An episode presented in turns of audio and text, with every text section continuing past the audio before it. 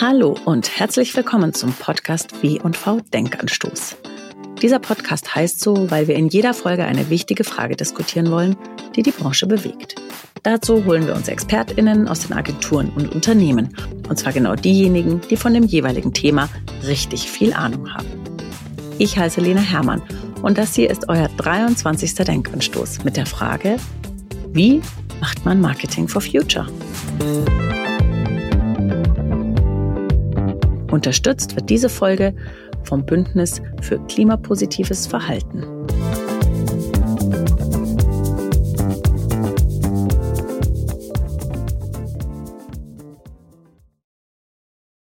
Mein heutiger Gast ist Jan Pechmann. Er ist Gründer der Strategieberatung Different und seit Anfang des Jahres 2022 dort nicht mehr als Geschäftsführer tätig, sondern sitzt im Senior Advisor Board. Deshalb hat er jetzt ein bisschen mehr Zeit für sein Bündnis für klimapositives Verhalten. Dieses Bündnis vergibt unter anderem jedes Jahr den Marketing for Future Award. Wenn also einer weiß, wie man klimapositiv kommuniziert, dann er. Hallo Jan. Hallo Lena, freue mich hier zu sein. Jan, bist du Fan von Nachhaltigkeitskampagnen? Was ich nicht so mag tatsächlich sind die Nachhaltigkeitskampagnen, wie wir sie jetzt so in der heiligen Adventszeit immer so haben, wo dann plötzlich Unternehmen äh, einfällt, dass sie, dass sie doch eigentlich die Welt furchtbar lieb haben.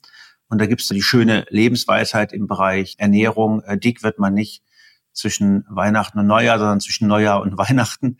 Und das kann man andersrum jetzt auch hier anwenden. Ich glaube, Nachhaltigkeit ist man eben nicht zwischen Weihnachten und Neujahr, da wo sich alle sozusagen zusammenkuscheln, sondern zwischen Neujahr und Weihnachten. Also ich ist eigentlich sozusagen Nachhaltigkeitskommunikation in der langen Strecke. Das finde ich gut, wenn man das kontinuierlich durchzieht. Findest du, Unternehmen sollten generell darauf verzichten, in ihren Werbekampagnen auf dieses Thema Nachhaltigkeit zu setzen? Nein, das finde ich überhaupt nicht. Aber ich finde, es ist ein Unterschied, ob ich allgemein emotionale Soße auf ein ohnehin sozial erwünschtes Thema gieße und da in diese Soße mit dem Finger meinen Markennamen schreibe oder ob ich, sage ich mal, nah am Kerngeschäft und auch an meinen Produkten tatsächlich nachhaltige Initiativen Features oder Mehrwerte integriere. Darüber sollte man laut und viel reden, weil Nachhaltigkeit ist primär eine Investition und die muss sich auch lohnen. Die darf man bewerben. Aber alles, was im Prinzip nur Scheinlösungen sind oder im Prinzip allgemeine Verlautbarungen, die nichts Konkretes beinhalten, finde ich tatsächlich irreführend und völlig unnötig. Du hast den Begriff jetzt noch nicht in den Mund genommen, aber schwingt natürlich sofort der Vorwurf des Greenwashings mit. Wie kann man denn als Unternehmen da dagegen steuern? Zunächst mal kann ich das unterstreichen. Das hatten wir auch sogar dieses Jahr im Award gespürt, dass manche Unternehmen sich dann doch dagegen entschieden haben, etwas einzureichen, weil sie Angst hatten. Ja, wenn ich mich da so sozusagen auf die Bühne stelle, dann werde ich vielleicht nur abgestraft. Was da drinnen liegt, und das finde ich für die Branche ein riesiges Problem, nach geradezu einer Art von Ohnmacht, wenn es darum geht, Greenwashing als solches objektiv zu beschreiben. Also nicht subjektiv und dogmatisch mit dem erhobenen Zeigefinger. Entweder alles für Greenwashing zu halten oder aber radikal dagegen zu sein, sondern wirklich einen objektiven Gradmesser zu haben, wo hört eigentlich Greenwashing auf und beginnt ernsthaftes Engagement. Diese Linie ist einfach nicht da. Und wir waren bislang nicht in der Lage, uns auch mal miteinander zu verständigen und sagen, okay, ab welchem Punkt ist es eigentlich okay, was du machst? Auch wenn du natürlich noch nicht perfekt bist und noch nicht alles im Griff hast. Aber ab welchem Intensität an Ambition und Engagement ist das denn in Ordnung? Greenwashing ist so, wenn du im Prinzip nur die Ambition artikulierst, aber das Engagement dazu einfach nicht ausreichend passt. Deswegen, ich mag mittlerweile auch den Begriff Greenwashing gar nicht mehr so gerne. Also ich glaube, man kann insgesamt sagen, es geht eigentlich um Imagewashing. Das heißt, wenn du mit Kommunikation eine bestimmte Imagefacette sehr stark betonst, die in deinem tatsächlichen Handeln in der Form gar nicht so ausgeprägt ist. Das heißt, du gibst ein verzerrtes Bild deiner selbst ab in der Öffentlichkeit. Das ist Imagewashing. Und äh, das ist auf zweifacher Hinsicht natürlich nicht in Ordnung. Zum einen gibt es bestimmte Engagementbereiche im Bereich Nachhaltigkeit, die sind wirklich, wirklich wichtig und da solltest du gefälligst was tun. Und das andere ist, dass, glaube ich, auch Verbrauchervertrauen verspäht wird. Also je mehr man im Prinzip als Verbraucher das Gefühl hat, ich kann dem eh nicht mehr glauben, was da draußen erzählt wird, glaube ich, nimmst du Leuten auch ein bisschen den Wind aus den Segeln, sich selbst zu engagieren. Das heißt, habe ich dich richtig verstanden? Deine Definition von Greenwashing ist, dass immer dann, wenn Unternehmen etwas kommunizieren, was noch gar nicht da ist im Unternehmen. Also ihre Ambitionen dann ist es Greenwashing. In dem Moment, wo was Tatkräftiges und Fakten dahinter stehen, dann ist es nicht mehr Greenwashing, selbst dann, wenn vielleicht in anderen Unternehmensbereichen vieles noch nicht nachhaltig ist. Ich glaube, dass die Absichten zu artikulieren, also dass die auch kongruent mit entsprechenden Taten gebackt sind, wobei ich schon auch sagen muss, es müssen relevante Taten sein. Also ich gebe dir mal ein Beispiel, wenn jemand eine Image-Kampagne macht zum Thema ökologische Nachhaltigkeit und das Killer-Feature, das da beworben wird, ist die Bienenblühwiese vor der Konzernzentrale, dann würde ich sagen, ist total nett, wenn du sozusagen trotzdem noch in deinem Kerngeschäft einen Footprint hast wie New York, dann ist das auch ein Ablenkungsmanöver. Es müssen den Worten, also den Absichten, die man gerne und auch finde ich, ist auch ein Service am, am, am nachhaltig orientierten Konsumenten, dem, dem gute Kommunikation anzubieten und sich dabei auch Mühe zu geben und das toll zu machen. Aber die müssen halt mit den entsprechenden Taten eben auch hinterlegt sein und es müssen relevante Taten sein und nicht Scheinlösungen. Siehst du das auch so, dass es gerade die Unternehmen, die eigentlich schon verhältnismäßig weit sind und sich ganz ernsthafte Gedanken machen, eigentlich sehr zurückhaltend sind inzwischen in der Kommunikation ihrer nachhaltigen und sozialverträglichen Bemühungen?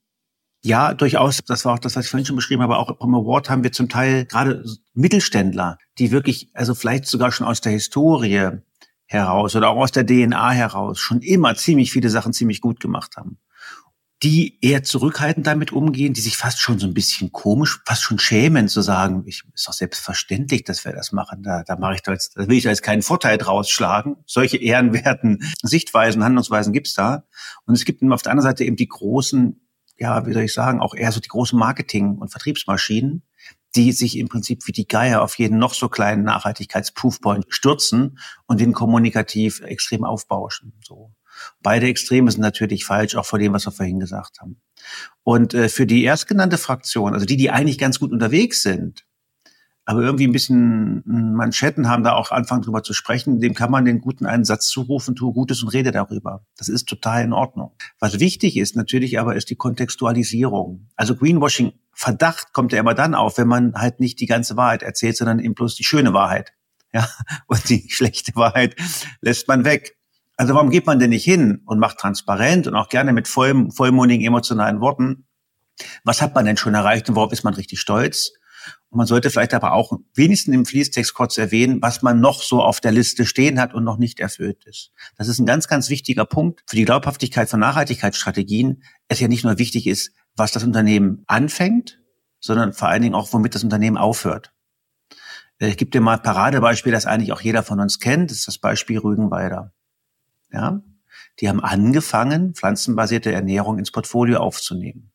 Die haben übrigens niemals damit aufgehört, Wurst in den Darm zu pressen. Ja, das machen die immer noch. Und das ist interessant, weil die haben ja gar nicht gesagt, okay, wir krempeln jetzt wirklich komplett diametral von links nach rechts, sondern sie machen ihr Kerngeschäft weiter und bauen daneben ein zweites auf.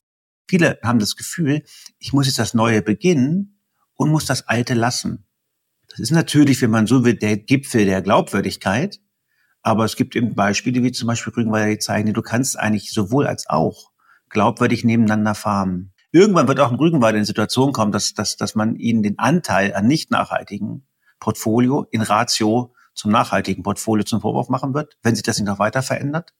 Aber das ist, wenn man so will, eine der großen Stellschrauben der Glaubwürdigkeit, nicht hast du nachhaltige Lösungen im Portfolio, die haben mittlerweile alle, jedes Gebüsch hat mittlerweile ein nachhaltiges Produkt, sondern wie ist die Ratio zu den nicht nachhaltigen Produkten und warum ist die noch so groß? So. Und dann im Prinzip auch transparent zu machen, welche Ambition eigentlich, auf welche Ratio in deinem Portfolio möchtest du eigentlich ernsthaft kommen und bis wann? Ihr vergebt jährlich den Marketing for Future Award. Was ist deiner Definition nach denn eigentlich Marketing for Future? Die Intention damals, warum es diesen Award gibt, warum es den ganzen Verein gibt, war ein Vortrag, den ich gehalten habe. Der hatte den schönen Titel Marketing zwischen Macht und Macht nichts. Eigentlich eher so eine Art Seelenstrip, die ist eher von mir weil ich gesagt habe, ich fühle mich irgendwie nicht wohl in meiner Haut. Ich glaube, wir sind viel wichtiger und viel bedeutsamer mit dem, was wir können. Und das ist, das ist eigentlich auch schon die Intention von Marketing for Future und dem Award, die Macht, die Kraft von Marketing, Kommunikation, PR, Medien dafür zu benutzen, die Transformation zu mehr Nachhaltigkeit in Alltag und Konsum und Wirtschaftsleben zu fördern. Was wir können, ist Magie. Wir können Dinge verzaubern. Wir können Menschen verzaubern. Wir können sie bestimmte Dinge sehen lassen in einem bestimmten Licht, die sie vorher nicht gesehen haben. Und das ist ehrlicherweise eine interessante Challenge, weil viele der klimapositiven Konsumalternativen, die sind in den Augen des Normalverbrauchers nicht unbedingt vergnügungssteuerpflichtig. Die haben was mit Verzicht zu tun, mit Vernunft zu tun, mit Verteuerung zu tun, ganz aktuell. Und mach doch da mal Werbung für. Stell dich doch mal dieser Challenge und mach mal Vernunft sexy und Verzicht begehrenswert. Und die Frage ist, wie kannst du mit den Mitteln von Marketing und Kommunikation Menschen dafür begeistern, ihr Leben auf Nachhaltigkeit umzukrempeln? Und? Wie macht man's? Man macht es. Wir haben drei Dimensionen, auf die wir achten. Aktuell arbeiten wir in der Jury mit drei sogenannten Boards, die drei Qualitäten abchecken. Und die musst du unter einen Hut bekommen. Das ist äh, Kreativität, das ist Kredibilität und das ist Kommerzialität. Das ist eigentlich gutes Marketing for Future. Das heißt, im Creative Board sitzen halt Kreative, Top-Kreative, eigentlich aus verschiedenen Agenturen. Und die gucken da drauf, ist das, was da kommt an Nachhaltigkeitskommunikation neu, frisch, ungesehen und differenzierend weil natürlich gutes Nachhaltigkeitsmarketing oder Marketing for Future idealerweise nicht das Gleiche erzählt wie alle anderen auch. Im Moment erleben wir eine, unfassbare Kakophonie eigentlich an, an, an Nachhaltigkeitsblabla. Alle erzählen das Gleiche. Und wie kriegst du deinen Punkt gemacht und das Ganze mit Charisma und, und, und Kante? Das Wort Kommerzialität geht es darum zu sagen, es ist ja, wird auch oft verwechselt, dass irgendwie Nachhaltigkeit irgendwie ein Kostenfaktor ist oder eher nur fürs Karma-Konto gut ist, aber der ist auch fürs Geschäftskonto gut. Und wenn Marketing for Future gut ist, dann verkauft es eben auch wirklich. So. In diesem Board sitzen halt Marketingleiterinnen und Leiter. Und last not least, die wichtigste Dimension Kredibilität. Also ist dieses Marketing tatsächlich in der Lage, klimapositives Verhalten zu stimulieren, Menschen ins klimapositive Denken und von da aus ins Handeln zu begleiten. In diesem Board sitzen Wissenschaftler, NGOs und andere Experten im Prinzip für Impact-Themen. So. Und dieser Dreiklang, das ist so die Latte, die wir anhängen im Award. Und das ist gutes Marketing for Future. Wenn du auf allen drei Dimensionen scorest, was übrigens fast keiner tut.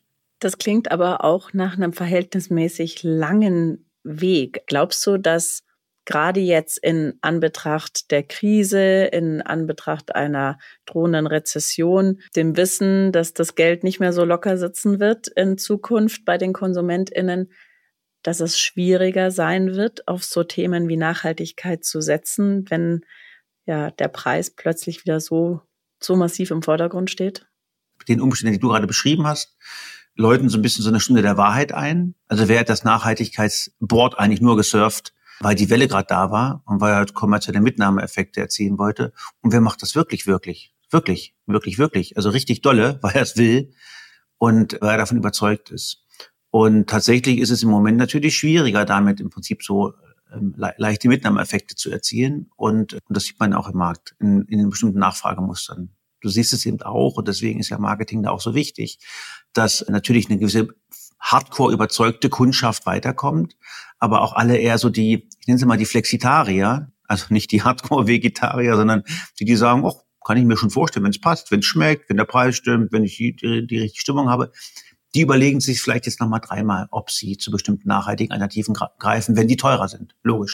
Glaubst du, dass man eigentlich Beratungen, Agenturen viel mehr auch noch in eine Pflicht nehmen müsste, beziehungsweise dass dieses ganze Thema Nachhaltigkeit eben von Seiten der Dienstleister viel stärker bespielt werden müsste. Es gibt ja jetzt schon erste Agenturen, die sich positionieren, indem sie sagen, sie möchten nur für gute, jetzt habe ich Anführungszeichen in die Luft gemalt, das sieht man im mhm. Podcast mhm. nicht, aber ich hab's gesehen. Mhm. für gute Kunden werben.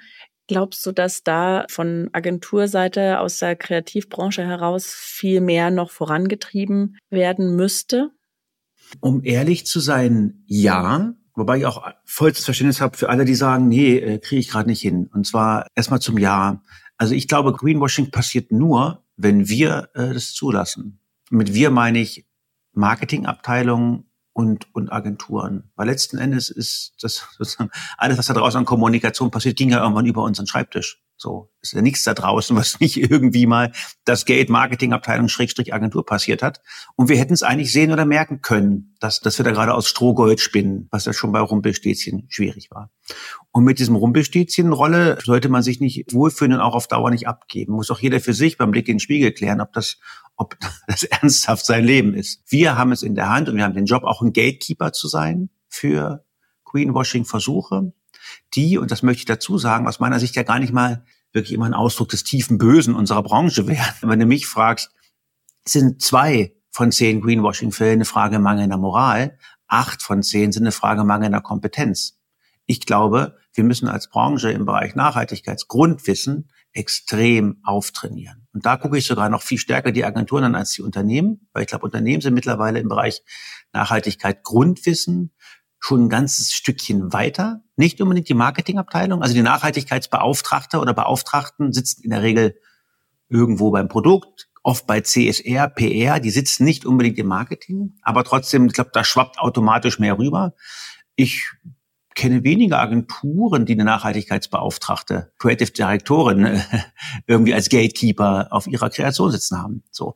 Und das ist ein Thema, das, das wollen wir auch mit Marketing for Future im nächsten Jahr viel, viel stärker in den Fokus nehmen. Raise the Base, also wirklich Nachhaltigkeitstheorie für die Kommunikationspraxis aufzutrainieren. Das finde ich extrem wichtig. Also insofern die Antwort lautet ja, unbedingt. Aber warum habe ich auch Verständnis für alle die, die das nicht so beherzt sagen können? Das hat übrigens weniger was mit Agenturen oder nicht Agenturen zu tun, sondern generell mit, mit dem Reifegrad eines Unternehmens. Ich packe das immer in das Bonmot, das du auch schon kennst von der Digitalisierung. Es gibt so Sustainable Natives und es gibt Sustainable Immigrants. Und, und das gibt es bei Unternehmen wie Agenturen genauso. Der Immigrant hat halt eigentlich ein bestehendes Geschäftsmodell, das niemals Nachhaltigkeit im Kern hatte. Es hatte bestimmte, sicherlich bestimmte ethische, moralische Grundqualitäten irgendwie so als Rahmung, aber es hatte das gar nicht im Kern. Und die machen sich jetzt auf den Weg und die müssen es eben hinbekommen, ihren existierenden vitalen Business Case und ihren Nachhaltigkeitspurpose möglichst diese Überlappung hinzukriegen, dass die konkurrent werden. Sustainable Native, der hat dieses Problem ja gar nicht, sondern da ist der Business Case und Nachhaltigkeit das gleiche. Und deswegen verstehe ich auch viele, die, die eigentlich sozusagen diese Legacy haben und Immigrants sind, sagen, ich kann mir das nicht erlauben, bestimmte Aufträge abzusagen. Ich kann vor allen Dingen schon gar nicht Bestandskunden nach Hause in den Winter schicken, die hier 200 Familien ernähren. Kann man ja nicht bringen. Es gibt, wie gesagt, so Dominanz im Moment von dem Thema ökologische Nachhaltigkeit. Es gibt aber auch eine soziale Nachhaltigkeitsverpflichtung. Die gibt es auch im kleinen, unmittelbaren eigenen Umfeld. Und das ist, und das sind halt Interessen, die sich gegenseitig behindern. Und die muss man auch respektieren und verstehen. Dann hoffen wir einfach, dass es jedes Jahr ein ganz kleines bisschen besser wird und sich beide Seiten bewegen, sowohl Agenturen als auch die KundInnen. Schönen Tag dir. Danke, Jan. Ich danke dir herzlich. Wenn euch dieser Podcast gefallen hat, dann hinterlasst ihm gerne eine Bewertung. Und hört doch auch mal in unser anderes Podcast-Format, den W&V Trend Hunter rein. Immer am ersten Dienstag im Monat widmen wir uns dort sehr ausführlich einem Thema, das den Markt gerade besonders interessiert und beschäftigt. Das kann Community Building, Retail Media oder Social Commerce sein. Wir würden uns freuen, wenn ihr mal reinhört. Ich verlinke ihn euch in den Show Notes.